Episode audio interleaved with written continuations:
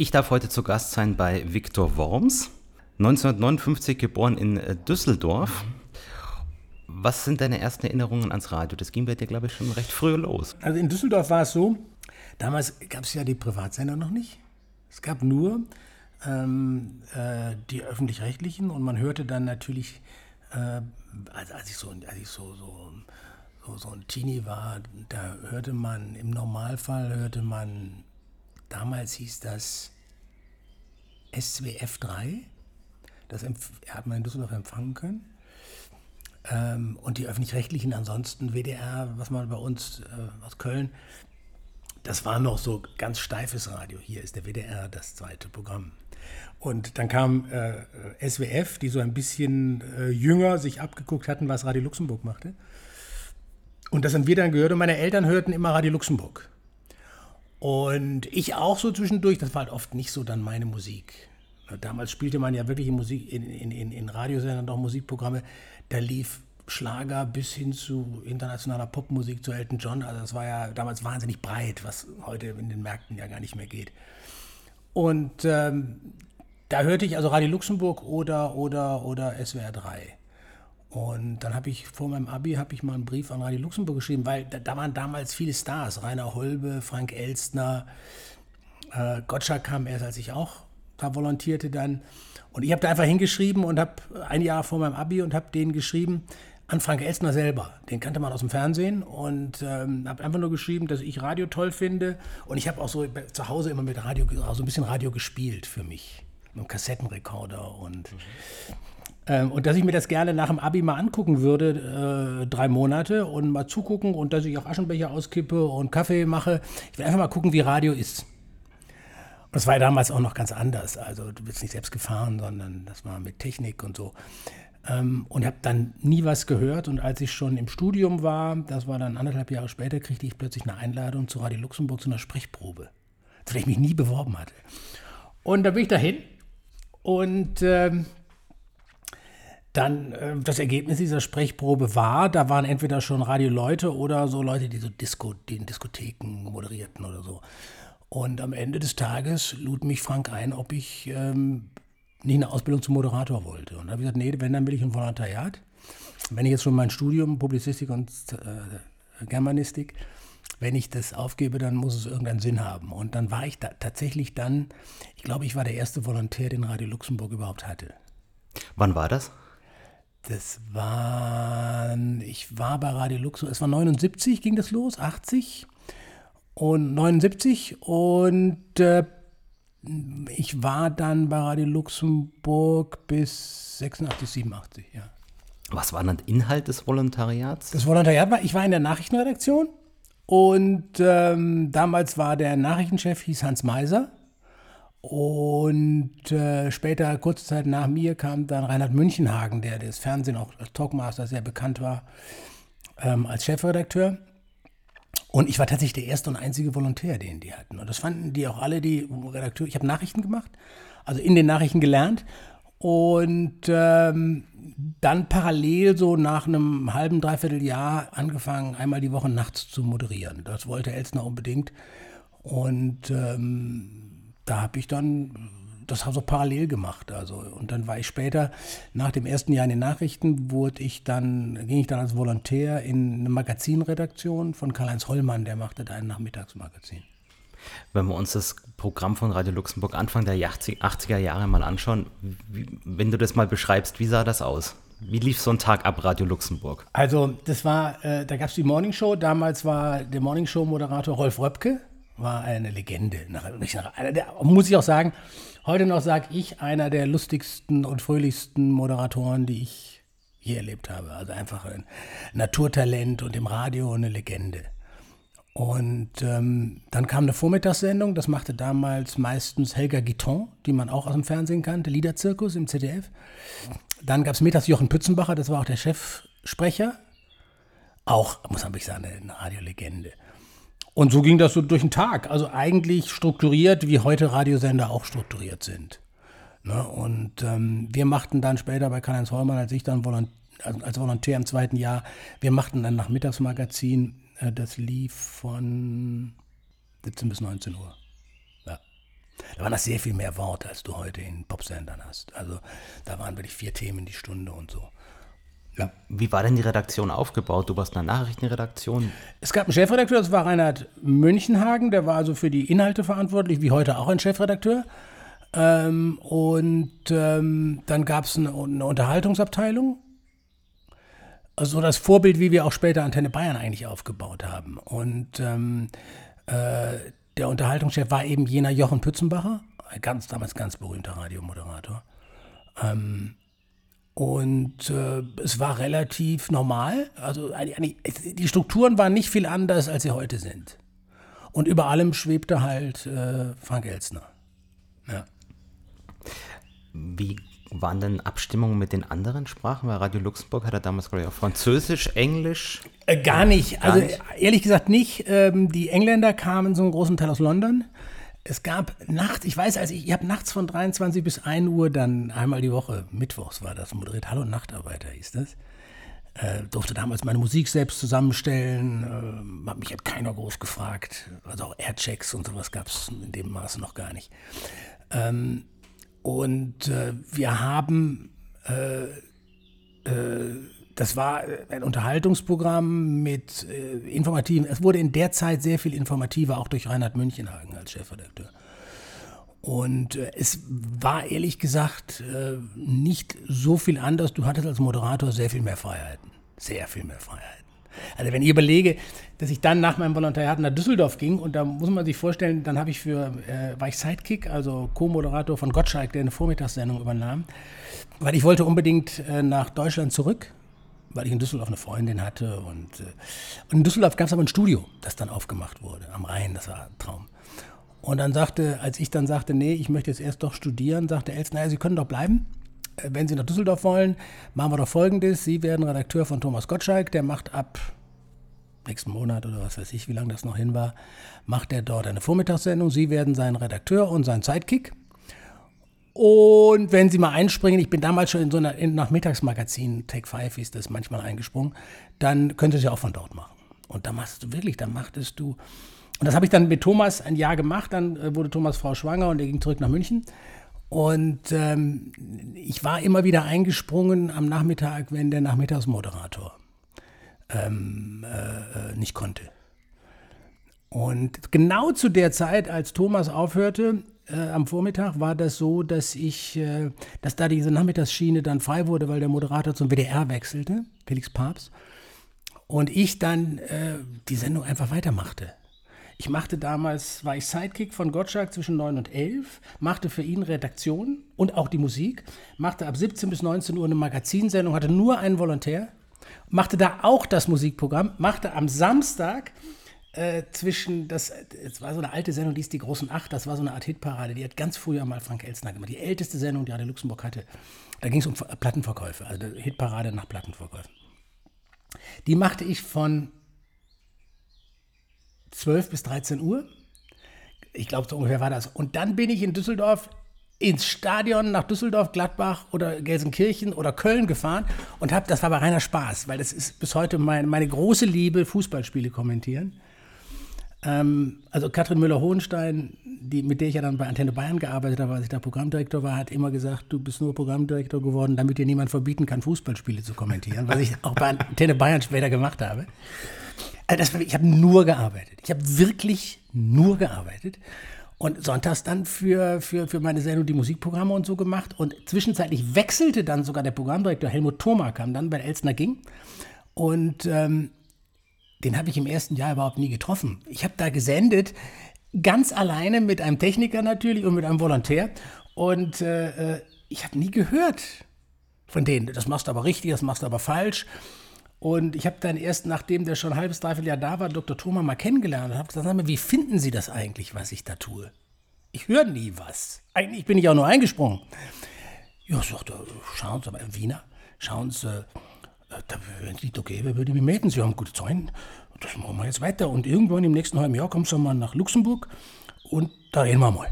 Und dann bin ich dann tatsächlich zwei, drei Monate später und dann haben sie mir die Morning Show angeboten. Da musste ich wieder, durfte ich wieder, Luxemburg zu leben war nicht schlecht. Äh, bin ich wieder zurück nach Luxemburg, ja. Also Ab Abwicklung war so Tagesprogramm, kam meistens aus Düsseldorf, wenn ich das richtig nee, verstanden habe? Äh, eigentlich nur, äh, geplant war nur die Gottschalk-Sendung und meine Hitparade da am Samstag. Aber dann, dadurch, dass ich dann nachmittags einsprang, äh, war das und die Früh-Vormittagssendung ging wieder zurück nach Luxemburg, die machte dann Rainer Holbe, wenn ich mich recht entsinne. Was hat man sich denn von dem Studio in Düsseldorf versprochen? Das hatte, glaube ich, auch politische Gründe. Also ich, ich glaube im Nachhinein war das, ich weiß es nicht, aber ich glaube, das hatte den Grund, dass man sich mit der nordrhein-westfälischen Landesregierung gut stellen wollte. Da gab es immer schon ein Verkehrsstudio.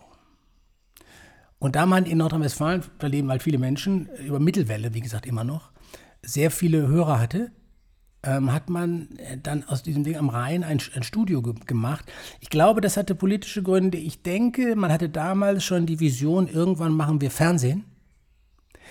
Und das werden wir auf Dauer nicht aus Luxemburg machen können. Die Anfänge waren ja dann aus Luxemburg. Und ich denke, man hat damals schon politisch schlau gesagt, wir machen einen Teil des Programms aus Düsseldorf. Äh, und das hatte mit der Landesregierung zu tun und damit, dass man diese Lizenz zum Fernsehen machen haben wollte, diese Frequenzen. Also es war ja war wahrscheinlich nicht so der Grund, dass man sagt, man hat Hörer nehmen, man kann auch mal die Leute schnell sicher ins Studio auch, holen. Sicher auch. Also man muss, darf nicht vergessen, wenn man heute sieht, nehmen wir mal erfolgreiche Sender wie Bayern 1 oder Antenne Bayern oder nur jetzt auf Bayern jetzt mal bezogen. WDR noch viel mehr. Ähm, die haben zwischen 700.000, 800.000 und eine Million Hörer. Antenne Bayern hatte mal vor einigen Jahren noch 1,3. Ähm, aber Radio Luxemburg hatte damals pro Stunde 6, 7 Millionen Hörer.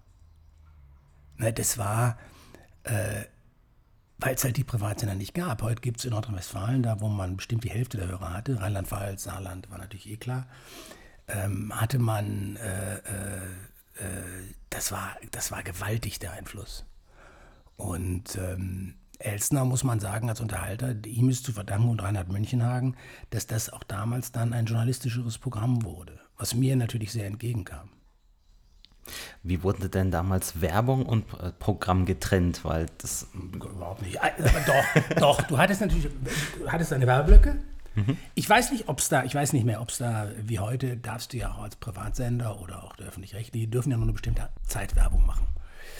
Ich glaube, ich weiß nicht, ob das damals so war, weil eigentlich war der Sender ja aus Luxemburg. Ähm, aber damals war schon klar, ähm, dass du, dass es äh, auch im Sinne der, der Hörer, die du haben willst, nicht zu viel Sinn macht, zu viel Werbung zu machen. Also es war damals mehr versponsert. Also Sendungen wurden präsentiert von irgendwelchen, irgendwelchen Firmen. Und ich weiß nicht, wie viel. Ich glaube nicht, dass wir viel mehr Werbung hatten. Ich glaube, es waren, kann sein, so acht Minuten pro Stunde ungefähr. Also nicht so viel weniger, äh, nicht so viel mehr als heute. Ähm, aber es war mehr noch versponsert. Also und so. Also das war, äh, aber so genau weiß ich das gar nicht mehr. Haben denn die Hörer in der DDR eine Rolle gespielt im Programm? Ich glaube, wirtschaftlich glaube ich sowieso nicht.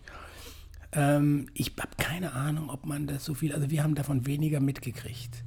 Ich habe später gemerkt, dass mich Leute äh, aus dem Osten, also als die Mauer schon fiel, da war ich ja schon längst bei, bei Antenne Bayern, ähm, dass mich Leute dort kannten, aber die meisten, glaube ich, kannten mich ehrlich gesagt dann aus der ZDF-Hitparade. Nordrhein-Westfalen mhm. als Fokus, also oder sagen wir als, als Hotspot von Radio Luxemburg auch, hast du schon gesagt, war im Privatfunk wirklich sehr spät dran. Mhm. Ging ja erst Anfang der 90er los. Aber wo in anderen Ländern, also ersten kam so 84, 85, hat man das gemerkt? Also der erste, da, da war ich schon nicht mehr da. Also es war so, dass ich, äh, als das losging, doch, als es losging schon. Es ging ja, glaube ich, los. RPR1 war, glaube ich, der erste. Äh, dann kam sehr früh RSH. München und so. FFN kam dann, ja. glaube ich. Ja. Dann gingen die Lokalsender in mhm. München los. Und dann kam irgendwann auch Antenne Bayern. Ähm, äh, wie gesagt, damals gab es das gar nicht. Und es ist ja dann auch so, dass viele, ehrlich gesagt, die von, vom SWR oder von Radio Luxemburg kamen, sind dann ja äh, dort gelandet, wie ich auch. Also ich bin ja dann auch, also auch wieder, hatte auch wieder mit Elsner zu tun, da war ich schon gar nicht mehr bei Radio Luxemburg, sondern habe ähm, Hitparade moderiert.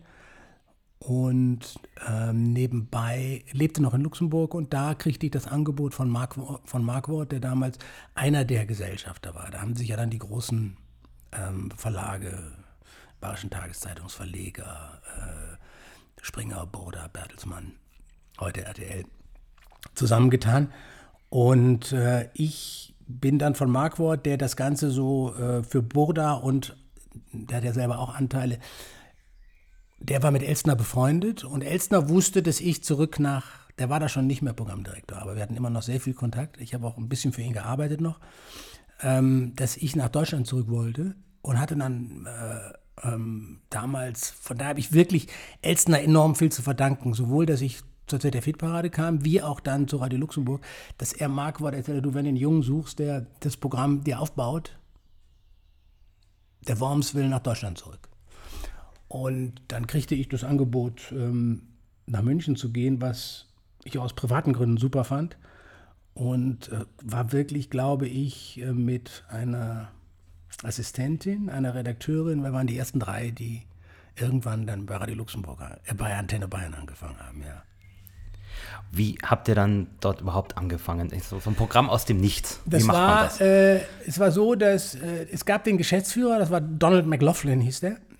Ähm, und es gab mich und es gab dann so langsam aber sicher und ich habe dann angefangen, äh, Moderatoren zusammenzusuchen, weil der Programmdirektor, ich war den Gesellschaftern zu jung, also ich war damals um die 30 als Programmdirektor. Und äh, ich weiß, ähm, Helmut Markwort sagte damals zu mir, weil er mich eigentlich als Programmdirektor geholt hatte, aber dann sagten die anderen, die großen Verlage, der ist zu jung und der hat das noch nie gemacht. Stimmt auch im Übrigen. Ähm, aber ich habe dann die erste Mannschaft zum großen Teil zusammengesucht, weil der spätere Programmdirektor, der dann drei Jahre Programm, dreieinhalb, vier Jahre Programmdirektor war, Mike Haas, der kam erst kurz vor Sendestart. Und ich habe einfach Radio gehört. Ich habe sehr viele lokal, ich bin durch Bayern gefahren und nehmen wir mal ähm, der Chefredakteur Günter Lindinger, der dann geholt wurde, der kam ja von, vom BR. Aber die meisten Moderatoren, Stefan Lehmann, wenn man an den Anfang denkt, Stefan Parisius, ähm, Wolfgang Leikamoser kam aus Nürnberg, alle Lokalsender. Das war das Riesenglück, das wir damals hatten. Ich bin wirklich, du konntest ja dann zum Beispiel Nürnberger Lokalsender, konntest du damals ja noch nicht übers Netz hören in, in München. Das heißt, ich bin nach Nürnberg gefahren und habe mich vier Tage in ein Hotel eingenistet, um die Nürnberger Lokalsender zu hören, weil wir immer gesagt haben, wir können nicht nur Oberbayern sein. Das war damals die Schwäche vom BR, muss man sagen, vor allem Bayern 3. Die Schwäche war dieses hier in München.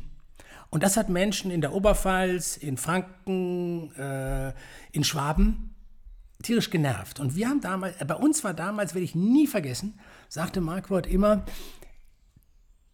das Wort hier in München oder die Worte hier in München dürfen nicht fallen. Und wir haben sehr stark versucht, die Region außerhalb München. Eigentlich war Bayern 3 mit Gottschalk, Jauch und vielen anderen ich glaube, Sandra Maischberger war damals, ja, ich. Ja, ja. Ähm, war eigentlich, ehrlich gesagt, war es ein südbayerischer, wenn nicht Münchner Lokalsender. Und, äh, und es war dann auch so, dass wir mit Radio Luxemburg die ersten Erfolge, die wir hatten und die ersten Hörer, die wir holten, die holten wir wirklich außerhalb von München. Ich weiß, wir waren schon sieben, acht Jahre später fast überall Marktführer und an Bayern 3 lange vorbeigezogen. Äh, da hat Bayern 3 immer noch in München der meistgehörte Sender, neben Gong als Lokalsender. Ähm, und wie gesagt, wir haben dann, das Witzige ist, wenn du heute Bayern 1 hörst, das ist eigentlich zum großen Teil die Anfangsmannschaft von Radio Luxemburg. Das war Tilman Schöber, Stefan Lehmann, Gabi Fischer, die auch hier von einem Lokalsender kam, äh, Stefan Paris bei Bayern 2. Ähm, dann war bei Bayern 1 ja auch Katrin Müller-Hohenstein, die erst später zu uns stieß. Ähm, äh, Uwe Erdelt, die waren alle Markus Fahn, der bei Bayern 1 für mich ein wunderbarer, äh, den ich, der bei mir Volontär war, genau wie Katrin auch. Ähm, äh, die, sind, die sind alle irgendwie bei, bei Bayern 1 gelandet. Was hat man denn als Vorbild genommen? An was hat man sich orientiert, um dieses Programm überhaupt aufzubauen? Ja, also mal, sagen wir mal so, das Vorbild war damals, wir wollen in der Unterhaltung sein wie Radio Luxemburg und wir wollen in der Information sein wie SWR 3. Das war, ähm, damals hieß es, glaube ich, immer noch SWF. SWF, ja. ja. Denn ähm, das wurde ja erst später äh, mit dem Süddeutschen Rundfunk zusammen, ähm, gingen die ja zusammen. Ähm, es, war, es waren diese beiden Sender, ja. Und dann war ein bisschen auch das Vorbild ähm, RSH, die schon anderthalb Jahre vor Antenne Bayern in Schleswig-Holstein begonnen haben. Ähm, das war ähm, Stümpert, Hermann Stümpert. Und äh, mit dem ich mich damals auch ein paar Mal traf, ähm, weil die hatten uns ja schon ein bisschen was voraus. Also und wir haben halt, es kam ja, war ja nicht umsonst so, dass wir den Chefredakteur dann auch vom, vom, vom Barschen Rundfunk geholt. Das war Günther Lindinger, der erste Chefredakteur bei Antenne Bayern. Wie groß war die Mannschaft am Anfang? Ups, kleiner als heute. Aber das war schon für einen Privatsender äh, gut ausgestattet. 60, 70 Leute mit Technikern, Programmleute. Also später, als ich ging, waren es so 70 Leute. Also erst so 50 gewesen sein und dann kam natürlich noch Verkauf und Verwaltung dazu. 50? Ja, 40 bis 50 mit Volontären und so. Und ohne Technik. Ja, mit Technik lass es 50 bis 60 gewesen sein, ja. ja. Also schon für einen Privatsender üppig. Ja. Wo war der erste Standort von Antenne Bayern? In Unterföhring, direkt an der Autobahnauffahrt. Und später ist man dann äh, drei Kilometer weiter nach Ismaning umgezogen. Das war dann, als ich dann schon Programmdirektor war, da war dieser Umzug ähm, weil da platzten wir aus allen Nähten. Das war einfach äh, so und das Gebäude war, das war so eine alte, ich weiß gar nicht, was da hergestellt wurde, eine alte Fabrik, glaube ich. Und ähm, dann machte dieses Medienzentrum in Ismaning auf und da sind wir dann äh, umgezogen. Ja. Wenn man damals Studioräumlichkeiten und Redaktion eingerichtet hat, wie ist man da rangegangen an Technik? Was wollen wir? Wie wollen wir das haben? Das war halt, das Gebäude war irgendwie vorgegeben. Und da baute man dann Studios rein und wie gesagt, das wurde irgendwann relativ, äh, war relativ eng. Die Musikredaktion war auch nicht direkt, ähm, direkt beim Studio und so. Und der Programmdirektor war auch weiter weg. Oder weiter weg. Ähm, es war alles ein bisschen verbaut. Ich hatte das Glück, als ich Programmdirektor war, dass wir umzogen nach Ismaning. Und ähm, das war ein neues Gebäude. Das heißt, wir konnten das so bauen, wie wir es wollten. Und das, was du heute bei ganz vielen Sendern siehst, auch bei öffentlich-rechtlichen, ich war jetzt neulich mal beim SWR, da äh, haben sie das auch gemacht und dann war ich beim HR, da ist es äh, auch gemacht, allerdings war es schwieriger, weil in, in einem alten Gebäude. Ähm, mein, mein, ich habe damals gesagt, okay, deshalb ist diese, wenn man das Antenne Bayern Gebäude heute sieht, das ist viereckig und obendrauf ist so ein Ei. Weil ich habe gesagt, ich möchte die Redaktion, an der die Nachrichtenleute sitzen und die Redakteure ihren Platz haben, möchte ich ähm, in der Mitte haben mit Glas und rundherum die Studios. Also auch die Produktionsstudios. Ähm, sodass man die Leute sich ständig im Blick haben. Und ähm, damals konnte man leider noch nicht, wie man das heute macht. Ich habe neulich hier bei, bei Radio Gong gesehen, wie die es jetzt machen. Du konntest nicht äh, ein Studio hinter einer Glasscheibe machen, also hinter einer Riesenglasscheibe. Das wäre das wär mein Traum gewesen. Sondern es waren dann noch diese Studiofenster, diese klassischen. Ähm, aus akustischen Gründen konnte man das nicht. Das ist, ich war neulich mal da, das ist heute noch so. Auch natürlich mittlerweile moderner und viel, viel, viel, viel umgebaut. Und äh, äh auf jeden Fall aber, ähm, es ist immer noch so, und das hat mir natürlich einen unfassbaren Spaß gemacht. Ich habe da wahnsinnig viel gelernt. Na, weil ich dann auch immer wieder irgendwelche Wünsche hatte, wo dann Techniker oder Architekten mir sagen, warum es das geht nicht. und so. Also das war super. Kann man denn sagen, es gab einen gewissen US-Einfluss, dadurch, dass Mike Haas Programmdirektor ja, war? Ganz klar. Es gab sicherlich, äh, und das war ganz glücklich, dann kam Günter Lindinger als Chefredakteur, der kam vom BR, das war der öffentlich-rechtliche Einfluss. Ich kam von Radio Luxemburg, ähm, was ein ganz eigenes Biotop war. Und Mike Haas kam als Amerikaner mit den amerikanischen Radioeinflüssen. Und das kam, das war manchmal war das heftig, also da gab es auch mal ordentlich Diskussionen. Ähm, ich glaube, dass das zusammenkam.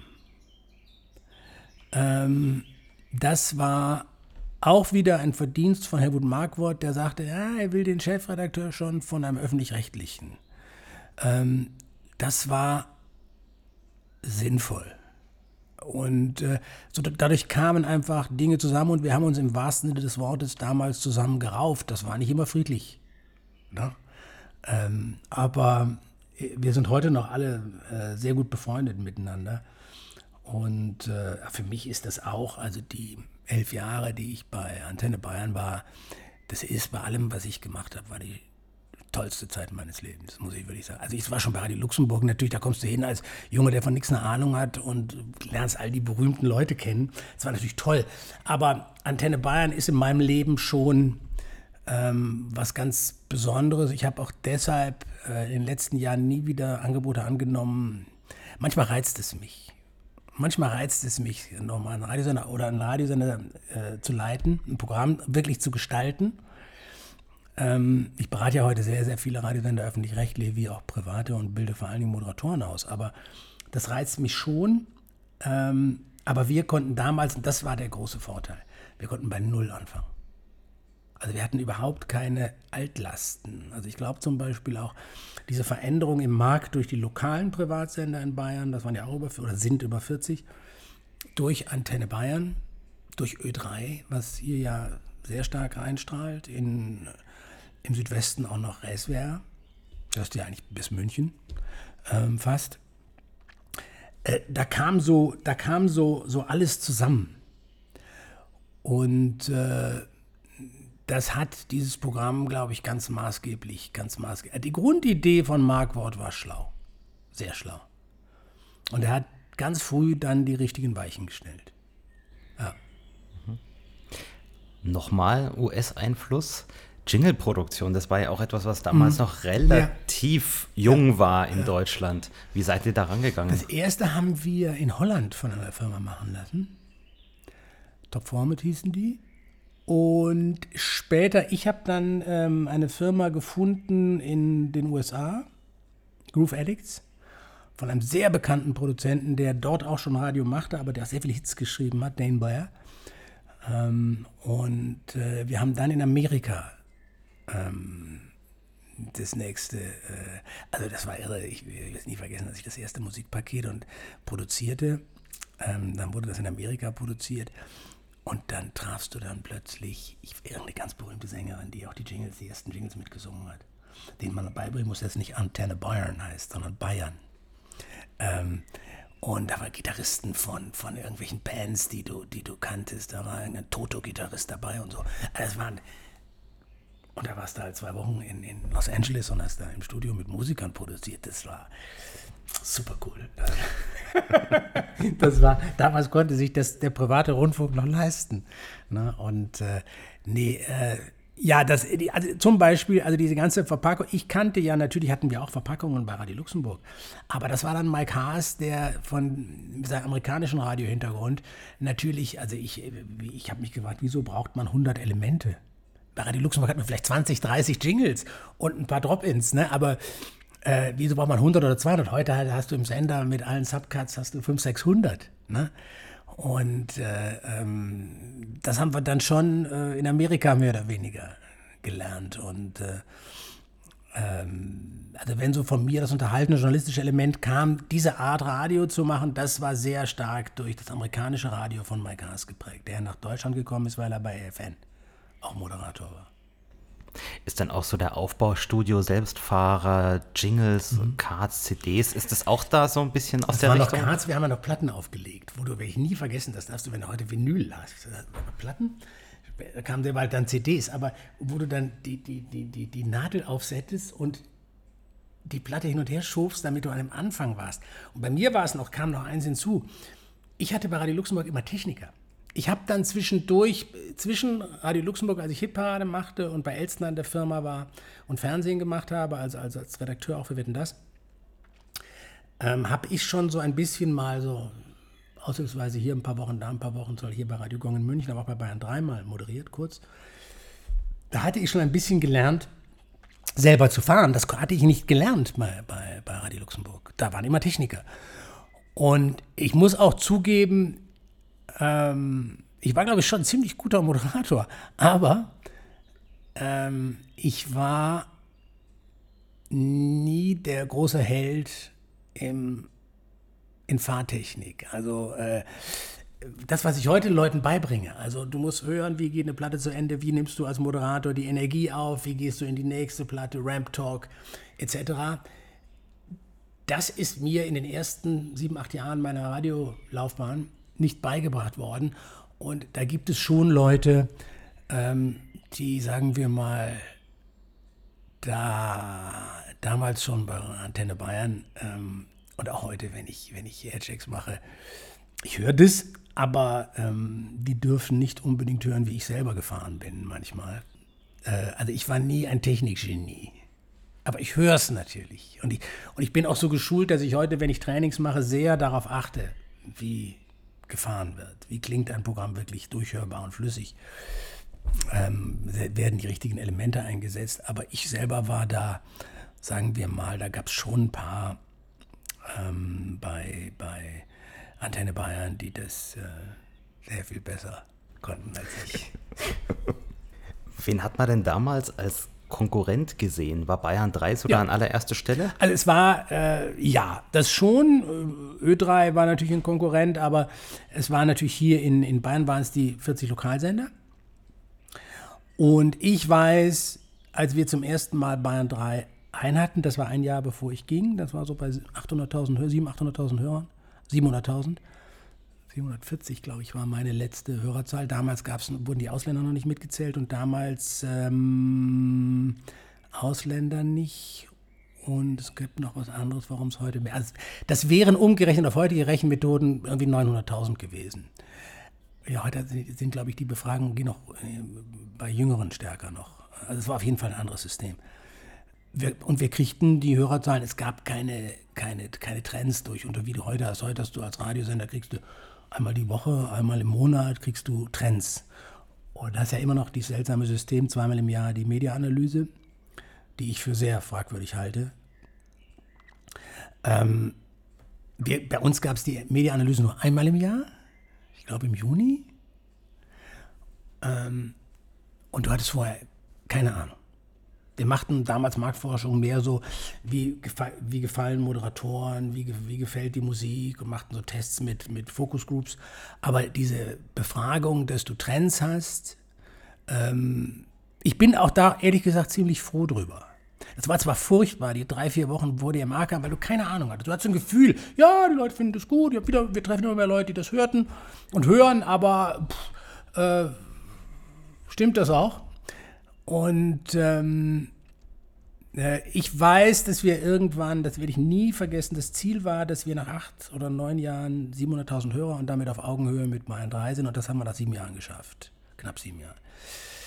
Das war, ähm, da hat sich damals mein Geschäftsführer auch, ich schweife hier was ab, aber das sind so Geschichten, die mir einfallen. Äh, die, die Zahlen kamen in der Geschäftsführung an und dann hat mein Geschäftsführer Karl-Heinz Hörmer da war ich gerade ein oder ich glaube, ich glaube, es war meine erste Eignehmer. Ähm, rief bei mir an, da kommst du bitte mal runter. Und da war ganz ernst der Verkaufschef und der und äh, wir dachten so, wir kamen von 570.000, wenn wir 650 haben und dann nächstes Jahr die 700 vielleicht knacken.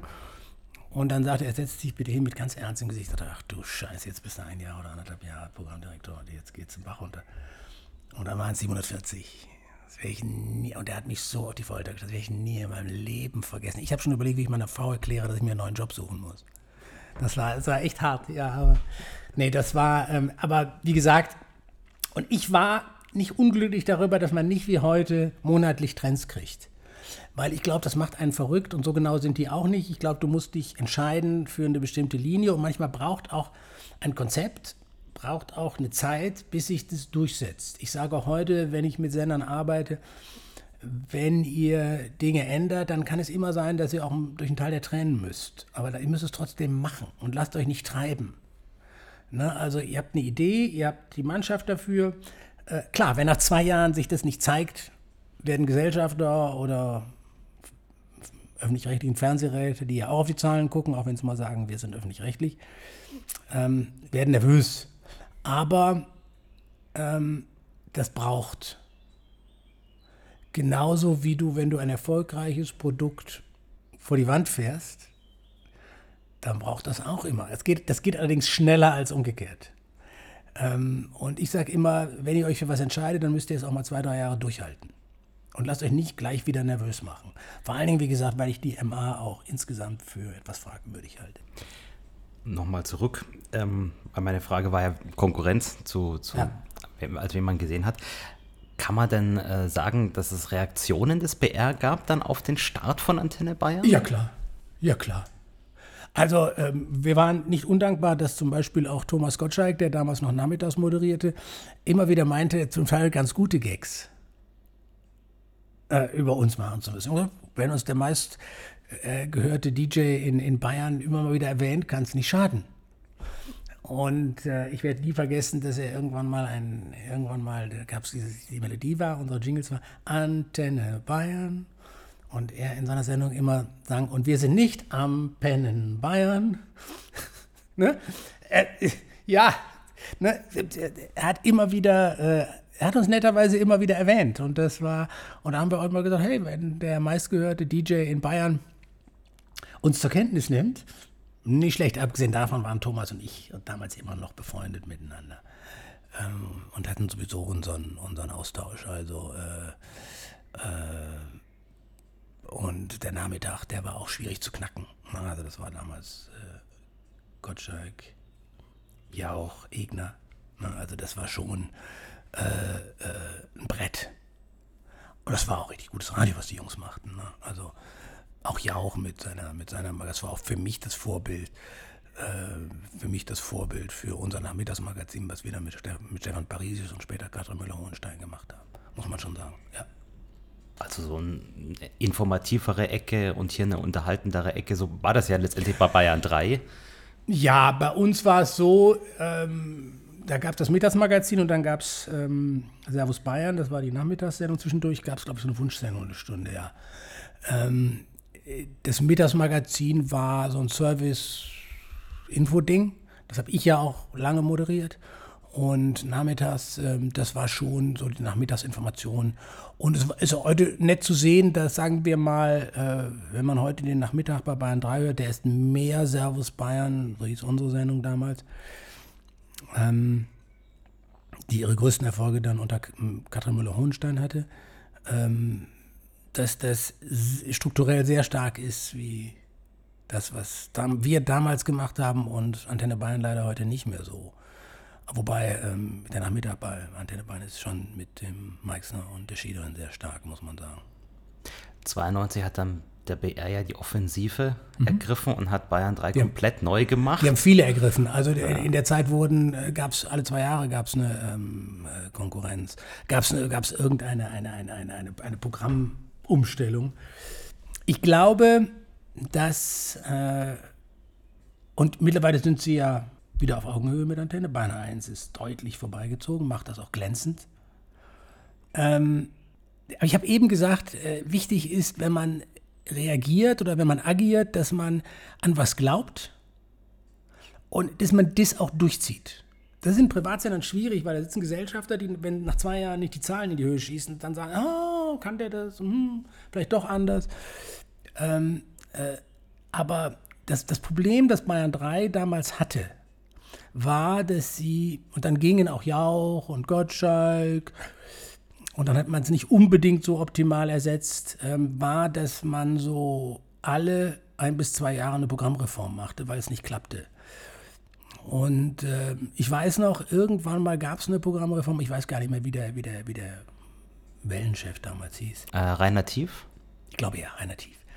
Ähm, da haben wir gesagt, oh jetzt, und wir hatten auch schon Anzeichen dafür, dass äh, sich da was tat, jetzt machen sie das ziemlich schlau. Das hat aber nicht gleich Erfolg gehabt in der, in der Mediaanalyse. Und dann haben sie wieder nachgelassen. Und das war, also die waren ein, zwei Mal in meiner Zeit, diesen elf Jahren, auf dem richtigen Weg zurückzuschlagen. Aber sie haben es nicht durchgehalten.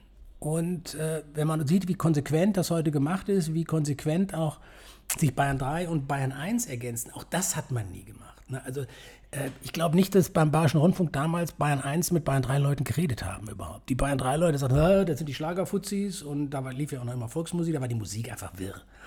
Ich glaube nicht, ich glaube, das war mindestens so eine Konkurrenz wie zu Antenne Bayern und den Lokalsendern. Ähm, irgendwann hat man dann, Schmiech macht das super, hat irgendwann sehr genau erkannt, also mit Bayern 1 macht er eine alte Antenne Bayern Kopie. Etwas journalistischer, etwas ruhiger, aber es ist nicht nur von den Leuten her. ist gar nichts gegen zu sagen. Wir haben das Radio auch nicht erfunden gehabt damals. Wir waren eine RTL-Kopie, eine SWR3-Kopie. Ähm, lieber gut klauen als schlecht selber erfinden. Na, wir haben, aber heu, der Walter Schmiech hat eins geschafft. Der hat, ich würde einige Dinge anders machen, aber der hat diese beiden Programme nebeneinander gelegt und hat Antenne Bayern in die Zange genommen. Und dazu muss man sagen, in den letzten Jahren hat Antenne Bayern viele Fehler gemacht. Ähm, und dann passiert's. Und ähm, mich im Augenblick sage ich, würde mich nicht wundern, wenn Bayern 3 auch an Antenne Bayern vorbeizieht. 1995 ging ein zweites Programm auf Sendung, die Rockantenne. Ja. Wie seid ihr daran gegangen? Äh, es, gab die, es gab diese Frequenzkette, die, die zunächst mal nur in Bayern war oder nur in ganz kleinen Teilen von Bayern. Das kann man, glaube ich, nur. Um München rum war es ja. meistens, ja. Äh, und damals hatte Karl-Heinz Hörhammer, der Geschäftsführer, ähm, ich fand es natürlich sowieso reizvoll, weil ich war immer ein Rockmusik-Fan, aber ähm, hatte, äh, die, die wurde ausgeschrieben und ich glaube nicht allzu viele in Bayern, also äh, Unternehmer, Verlage oder wer auch immer, Radioanbieter, haben daran geglaubt. Es war klar, du, du hättest, die wären nicht ausgeschrieben worden für ein weiteres AC-Programm, also ein Popmusikprogramm wie Bayern 3 oder Antenne Bayern oder Radio Gong. Ähm, weil das war dicht. Und es ist ja sehr vielfältig in Bayern, viel vielfältiger als in anderen Bundesländern, wo es ja, wie gesagt, hier auch noch die 40 Lokalsender gibt. Ähm, man hat, das war klar, du musst dann entweder ein ganz junges Programm machen oder Hip-Hop, oder Hip-Hop gab es damals nicht, aber so was damals. Ähm, oder Rockmusik. Und dann haben wir einfach, äh, und vorher war es so, da wurden Frequenzen immer wieder vergeben und dann sind Leute auch in die Knie gegangen, die, die auf diesen Frequenzen waren und äh, mussten sie wieder abgeben, weil sie pleite waren oder weil es sich nicht rechnete. Und dann hat, glaube ich, die, die Landeszentrale gesagt, okay, wenn wir das aufbauen wollen und weiter aufbauen wollen, auch über Bayern hinaus irgendwann, äh, dann muss da einer sein, der das auch finanziell im Rücken hat.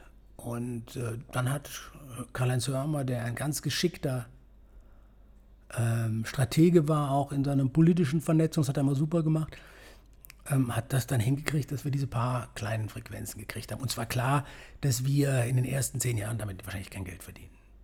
Aber ähm, das hat sich ja jetzt anders entwickelt und es ist ja auf dem besten Weg, ein nationales Programm zu werden. Und er hat glänzend gemacht, äh, auch mit nicht sehr üppigen Mitteln, also im Vergleich zu. Ne? Also das machen die Herrschaften um Guy Frenkel, machen das prima. Und äh, dass es ein Rockformat gibt, mich freut's. Warum hast du Antenne Bayern dann verlassen? Das war, ja, mich hat ein bisschen der, der, der, mir hat Hafer gestochen, sagt man, glaube ich, ne? Oder der Affe gebissen. Ähm, ich kriegte, ich hatte ja Hitparade gemacht. Noch in den, auch in den ersten zwei Jahren, als ich noch bei Antenne Bayern war schon bei Antenne Bayern oder 3. Ähm, und äh, als ich dann Programmdirektor wurde, musste ich die Pate abgeben. Das war auch nicht übermäßig erfolgreich mit mir, was aber auch damit zu tun hatte, dass der deutsche Schlager einfach in der Zeit völlig verschwand und es den Weg hingab zu den Grönemeyers, Westernhagens, äh, Heinz-Rudolf Kunzes, also zu einer anderen deutschsprachigen Musik und viele von den Künstlern gingen nicht, aus Prinzip nicht in die Hitparade. Ähm, und ich habe das dann ja aufgehört, auch weil ich Programmdirektor geworden bin, aber ich war als Hitparadenmoderator in der Phase nicht sonderlich erfolgreich. Es hat sich auch später herausgestellt, dass diese Art von Musiksendungen irgendwann im Fernsehen gestorben sind. Ähm, und das Witzige war, dass irgendwann äh, irgendwie der Intendant des ZDF, den lernte ich kennen auf irgendeinem Medien, bei irgendeiner Medienveranstaltung, und der war auch schon Programmdirektor, als ich, oder schon Intendant, genau, schon Intendant, als ich auch Hitparade moderierte. Und da haben wir uns mal abends nett unterhalten. Und auf einmal tauchte dieses Gerücht auf, dass ich als Nachfolger von Axel Bayer, der ein alter Freund von mir war, ich bin, ein, ich bin sehr gut befreundet mit Jürgen von der Lippe und Axel Bayer war damals WDR-Unterhaltungschef und ging dann als Unterhaltungschef zum ZDF. Und der war auch mit Jürgen von der Lippe befreundet, daher kannten wir uns. Und ich habe lange nicht gewusst, wie die auf mich gekommen sind. Da waren ja dann einige im Gespräch. Es war aber so, dass Axel Bayer mich dem Intendanten empfohlen hatte. Weil wir uns halt, wir haben oft mit Axel Bayer, Jürgen von der Lippe und ich haben oft in Berlin bei Jürgen gekocht. Und ähm, äh, der hat mich nie gefragt, ob er mich da empfehlen soll. Er hätte wahrscheinlich gesagt, lass es. Das ist ein Witz, ehemaliger Hitparadenmoderator. Und das kam dann und äh, selbst als ich die ersten Gespräche, war mir klar, das mache ich nicht. Ich gehe nicht weg bei Antenne Bayern. Antenne Bayern ist mein. Und irgendwie hat es mich dann doch gereizt. Und ich habe es dann, dann nach einem langen Hin und Her mit großem, großem. Also ich weiß, als ich die Entscheidung getroffen habe, habe ich geheult. Weil äh, das mir dann klar war, dass das damit meine Antenne Bayern-Zeit zu Ende ist. War die Entscheidung aus heutiger Sicht richtig? Wenn du heute das Radio so anschaust? Ähm, sagen wir mal so. Ähm, sie war richtig, weil es war eine hochinteressante Erfahrung. Und man muss ja auch sagen, ich habe danach, ich habe das ja äh, drei Jahre gemacht, aber ich habe danach ja noch viele Sendungen fürs ZDF produziert, weil auch mein Stellvertreter dann Unterhaltungschef wurde. Ich habe dann noch insgesamt elf Jahre Wetten das mitverantwortet, ähm, Carmen Nebel. Und vor allem war es so, als ich wusste, ich, äh, der, der Grund, warum ich da weggegangen bin, war, dass ich ein Programmmann bin. Erstens, ich wollte wieder Radio machen. Und wenn, als ich mich selbstständig machte, und das konnte ich mir leisten, weil die sagten, du bist aber weiter, oder Gottschalk sagte, ich möchte aber, dass der weiter Wetten das verantwortet. Inhaltlich. Ähm, ich habe dann noch ein, zwei andere Sendungen mitentwickelt. Ich habe noch eine Zeit lang äh, Roger Williamson mitbetreut auch. Ähm, ich habe mich dann selbstständig gemacht, weil ich auch wieder Radio machen wollte. Also wenn du mich heute fragen würdest, dann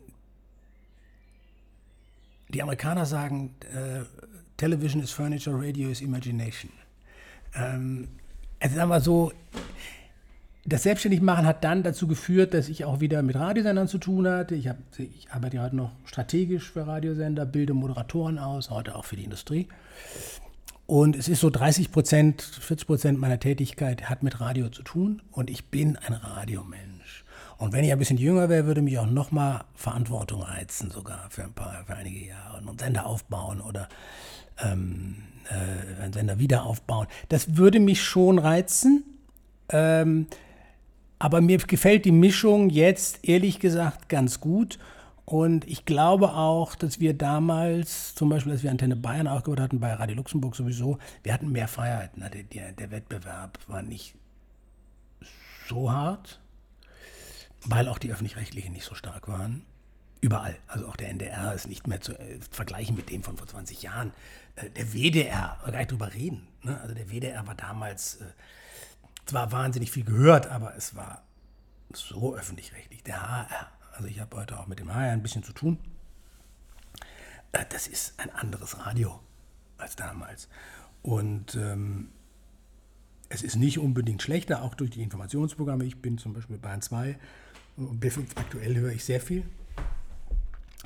Ähm, aber äh, das war einfach eine andere Situation und wie gesagt, aber ich liebe Radio immer noch viel, viel mehr als Fernsehen. Ich finde auch die Leute normaler.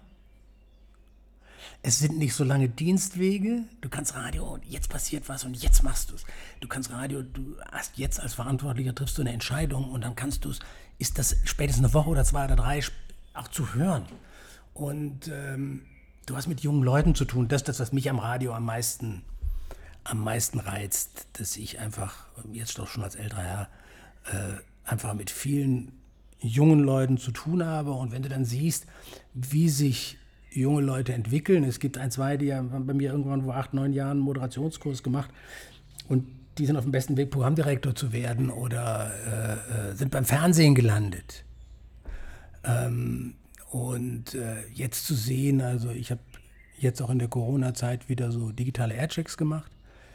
Ähm, mit Moderatoren, die ich zum Teil auch schon ein bisschen kenne und ein bisschen beobachte, die äh, und dann zu erleben, wie die sich entwickeln und zu sehen, was die annehmen und was, was, was daraus wird. Also es, es gibt alleine äh, in den letzten sechs, sieben Jahren gibt es sieben oder acht Radiopreisträger, die wirklich bei mir ganz am Anfang mit dem Kurs angefangen haben. Und dann auch Leute zu treffen, die ganz anderes Radio machen. Ich mache drei, vier Mal im Jahr mache ich meine offenen Moderationskurse, da können sich Moderatoren melden. Und das sind immer so sechs bis acht Leute, die da zwei, mit die zwei Tage so eine, die ich zwei Tage durchheize. Ähm, und da hat, ich werde es nie vergessen, vor drei Jahren hat sich da ein junger Kollege gemeldet von NDR Kultur. Und das ist wirklich Kultur. Das ist nicht Klassikradio. Das ist wirklich Klassik und das ist richtig noch klassisches öffentlich-rechtliches Kulturradio. Ein junger Kollege äh, und ich weiß noch, ich habe ihn dann, der hatte sich angemeldet für meinen Kurs in München. Und dann habe ich ihn angehört und gesagt, Herr Schmid, äh, das ist schön, aber ich glaube, in dem, in, in, jetzt haben sich da zwei Kollegen von Big FM, also Radio, ähm, ein, zwei öffentlich-rechtliche, ein, zwei private, aber das ist Popradio oder ganz, sogar Big FM, ganz junges Radio. Ich glaube, es war auch jemand von UFM war mal ja, dabei. Ich weiß nicht, ob das das Programm. Und dann sagt er zu mir, ähm, genau deshalb, ich will dieses Radio kennenlernen und ich will davon lernen. Ein junger Kollege, und ich erzähle das deshalb, weil es ist nicht mein Verdienst, der war schon so, so toll. Und äh, alle die Kollegen, der kam wirklich von einem Radio, wir hören ja noch, was die schon alle gemacht haben, der kam wirklich von was war ganz anders. Und die jungen Kollegen haben den nach kurzer Zeit geliebt. Der war so offen, ein junger Typ, Philipp Schmid. Und Philipp Schmid hat drei Jahre später den Deutschen Radiopreis, bester Moderator gewonnen. Und da weiß ich noch, äh, ich saß damals in der Jury, aber ich grundsätzlich stimme, habe ich damals nicht mitgestimmt, wenn ich mit Leuten in der Ausbildung zu tun hatte. Ich immer gesagt, ich enthalte mich bei diesem Kollegen, weil äh, das ist nicht in Ordnung. Oder wenn ich für einen Sender arbeite, dann enthalte ich mich. Ähm, und äh, ich werde nie vergessen, da war als bester Moderator, ich weiß nicht, ich glaube, es war Arno Müller von, von RTL, der es schon dreimal bekommen hat. Das war Tommy Orner, der mit mir bei Radio Luxemburg war, der jetzt bei Klassikradio ist. Und es war Philipp Schmid, den keiner kannte. Und ähm, ich, finde es mal lustig, wenn dann, vor, ich weiß dann am Ende, wer gewinnt und vor der Verleihung, wo es keiner weiß, Leute sagen, ja, das kriegt sowieso der Orner oder kriegt sowieso wieder Arno Müller. Und äh, die beiden haben, glaube ich, auch selber gedacht, einer von uns beiden kriegt es. Die haben einen von NDR Kultur da, damit, damit drin, damit sie auch zeigen, wir sind für die gesamte Radiolandschaft da und jeder hat die Chance, nominiert zu werden. Und dann fiel denen ziemlich der Unterkiefer runter, als Philipp Schmid den Preis kriegte. Und ähm, ich weiß, Tommy, der ihn nicht, der ihn dann privat kennenlernte, weil die Nominierten lernen sich kennen, rief mich eine Woche später an und sagte, ich habe Philipp Schmid jetzt mal gehört. Richtige Entscheidung. Einfach weil der Typ ist, der macht Sachen, der spielt manchmal, muss man sich vorstellen, in einem Klassikprogramm morgens in der Frühsendung seine Musikbetten am Flügel selber. Das ist fucking cool. ja. ja. Und hat einfach einen super guten Humor. Ja, ja.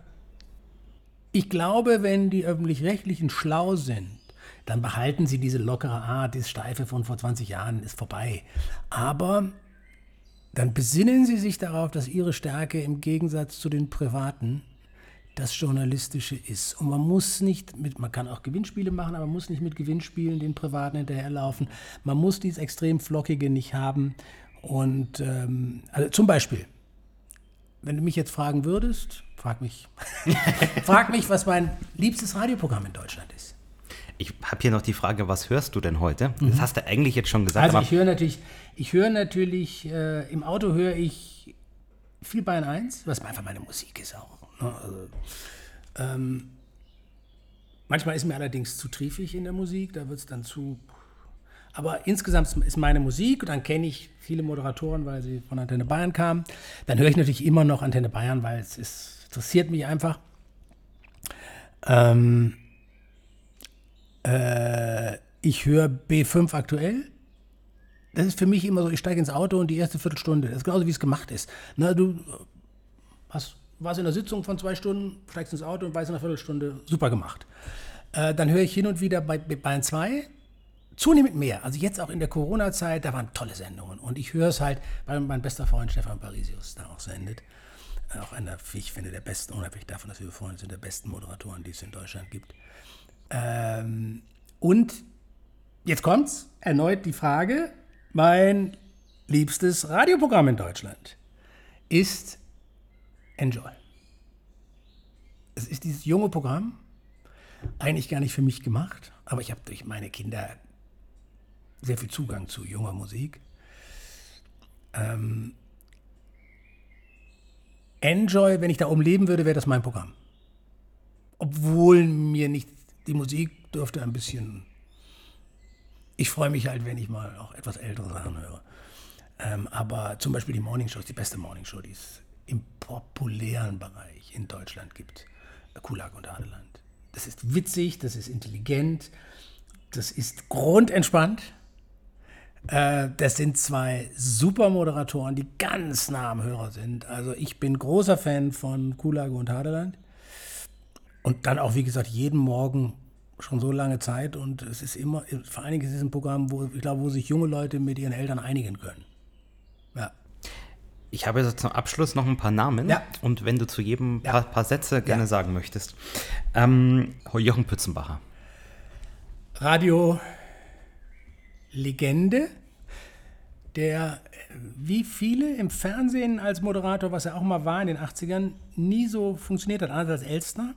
Ähm, der ein wirklich Radiomann durch und durch ist und von dem ich in seiner Haltung zum Hörer, weil er bei meiner Zeit ja Chefsprecher von Radio Luxemburg war, wahnsinnig viel gelernt habe. Axel Fitzke. Axel, Hoppel die Poppel, wer macht da ein Doppel? Axel. Ähm, Axel war einfach, äh, war damals, äh, ist eine, auch eine Legende, äh, hat auch nie Fernsehen gemacht, deshalb ist auch nur in dem Sendegebiet von äh, Radio Luxemburg bekannt gewesen. Unglaublich fröhlicher, kreativer Spinner, der vor allem ähm, zusammen mit Matthias Krings damals sehr, sehr alberne Sachen gemacht hat, aber nie unter der Gürtellinie. Und äh, man, manchmal dachtest du dir, eigentlich ist er als Abiturient oder als Student unter deinem Niveau, aber du hast dich erwischt, dass du lachst. Und das hatte sehr viel mit Empathie zu tun. Ja, Axel, super. Thomas Gottschalk. Ja, Thomas ist, ähm, Thomas ist ein, was Radio und Fernsehen angeht. Radio heute weiß ich nicht mehr. Das klingt, was er da bei SWR 3 macht, schon sehr gestrig. Ähm, aber der hat das Radio, das öffentlich-rechtliche Radio ganz klar mit neu erfunden. Er war auch für uns ein Vorbild, als wir mit Antenne Bayern kamen. Ähm, äh, und er ist einfach, ich beneide ihn in seiner Unbefangenheit und ich habe ja auch mit ihm elf Jahre lang, war ich ja seine rechte Hand und sein, bei Wetten das, seine Arbeitsweise hat er manchmal zur Verzweiflung gebracht, Arbeitsweise in Anführungsstrichen. Aber ich warne alle davor, sich Thomas Gottschalk als Vorbild zu nehmen. Ich sage es jetzt mal böse, aber es ist gar nicht so gemeint. Ähm, ich versuche Leuten, die Radio machen und im Fernsehen sowieso, weil der Aufwand noch viel größer ist, immer zu sagen, hey, es tut mir leid, es ist nicht nur am Mikrofon sitzen, es ist leider auch Arbeit. Arbeit an dir und Arbeit an dem, was du da machst. Und äh, alle erfolgreichen Leute, die ich kenne, Elstner, viele, viele andere, Reinhard Münchenhagen, viele andere, sind auch wahnsinnig fleißige Menschen. Und ich kenne keinen Fleißigen, der Erfolg hatte, keinen Faulen, der Erfolg hatte. Es gibt einen Thomas. Der arbeitet zwar auch viel, aber Thomas mit einer Leichtigkeit und auch bei Wetten Das waren wir immer wieder als äh, sein Team und ich als Producer damit beschäftigt, ihm während der Sendung zu erklären, was er da eigentlich jetzt als was als nächstes kommt. Weil nur dadurch hatte er seine Unbefangenheit, da- dass er so völlig unbefangen, natürlich hat er sich auch vorbereitet auf seine Gäste und wusste, welche Wetten und wo er stehen musste und so. Da wurde es schon oft schwierig, aber äh, das ist einfach ein Kreativ und ein, ein, ein, ein, ein, ein, ein, ein Spontangenie. Und dazu kam, dass er diesen fränkischen Mutterwitz hatte. Und wenn man seine Mutter kennengelernt hat, dann wusste man woher. Ja. Hans Meiser.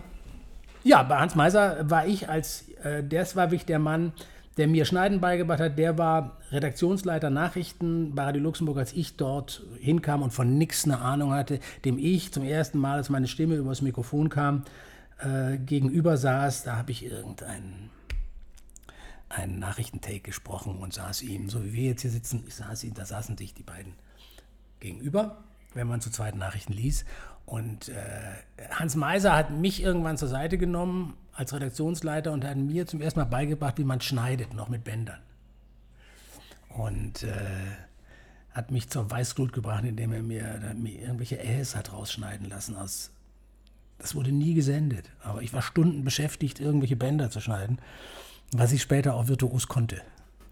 Stefan Lehmann? Ja, Stefan. Er, Thomas Gottschalk ist doch nicht der Einzige, der ohne Vorbereitung sendet. Ähm, Stefan ist äh, ja, ein Naturtalent. Der hat, der Stefan ist genau so im Radio, wie er ist. Dieses entspannte, leichte, ohne Vorbereitung. Ich weiß, ich habe damals als Programmdirektor von jedem Moderator verlangt, dass er ein, zwei Stunden vor seiner Sendung da ist, sich mit seinem Redakteur bespricht, die Sendung vorbereitet.